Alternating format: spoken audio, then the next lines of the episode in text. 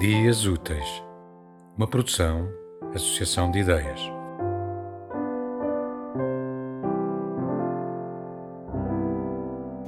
Não tive desde logo a noção de a outra parte ter aceitado o delírio.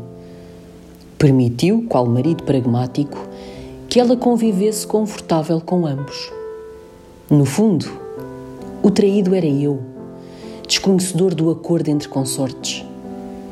A mim dedicou as horas do almoço. Para ele ficaram os dias, as noites, os fins de semana, todos os períodos de férias, os filhos, a intimidade. Mal concebi a ilusão em que me trazia, vieram as súplicas, as réplicas, as desculpas e atuou a fraqueza indómita alimentada pela paixão que lhe tinha. Tenho, aquela mulher é a morte.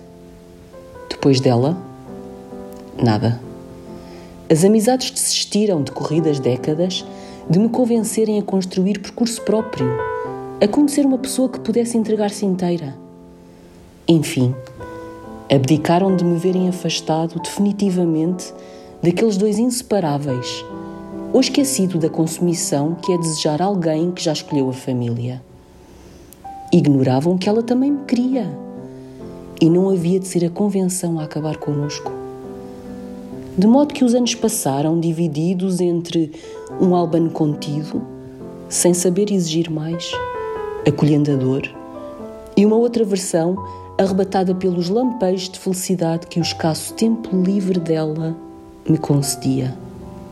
Estive sozinho, na doença, na saúde, na tristeza, quando perdi a esperança de haver um bebê nosso nas viagens, nos concertos, nas peças de teatro, no cinema.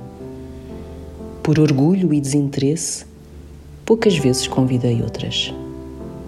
Podia ter dado umas por fora. Não quis. Só em cada pequeno almoço.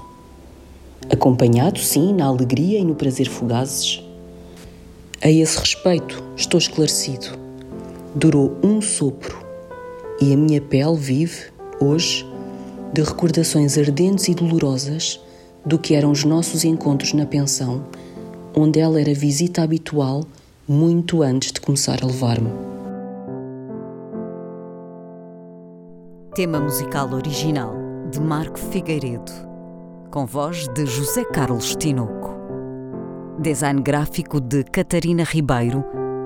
Consultoria técnica de Rui Branco.